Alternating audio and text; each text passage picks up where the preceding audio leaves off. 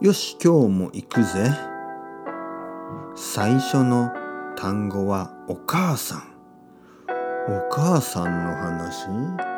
思い出す僕が18歳の時大学生になるから僕は家を出た。その時にお母さん泣いてた。子供時代の終わり誰もが経験する。お父さんも悲しそう。ちょっと泣いてた。あの時僕は嬉しかったけど。うーん18歳。僕は家を出たかった。早く東京に出たかったし。朝起きて一人で一人暮らし始まった。朝ごはん作ってタバコ吸ってコーヒー飲んで大学に行って嬉しかった。あんまり悲しくなかった。あんまり寂しくなかった。親とはちょっと感じが違った。でも久しぶりに家に帰ってやっぱり両親に会うと嬉しかったしそしてまた東京に行く時にお母さんちょっと泣いてた。回ぐらい続いたけど今では全然大丈夫。僕の故郷はもう東京みたい。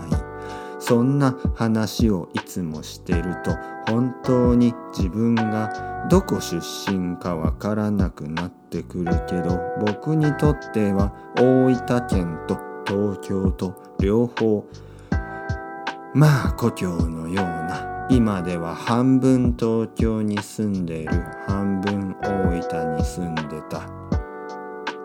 甘いもの今日はチョコレートをたくさん食べた。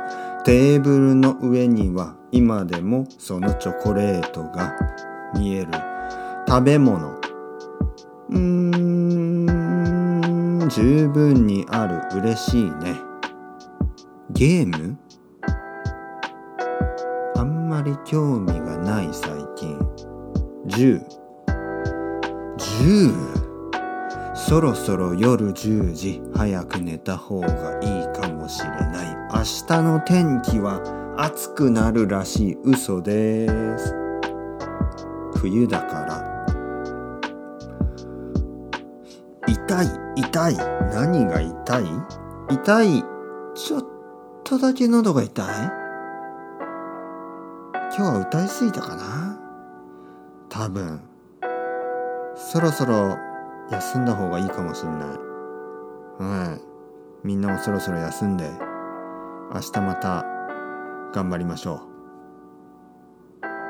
明日また会いましょう。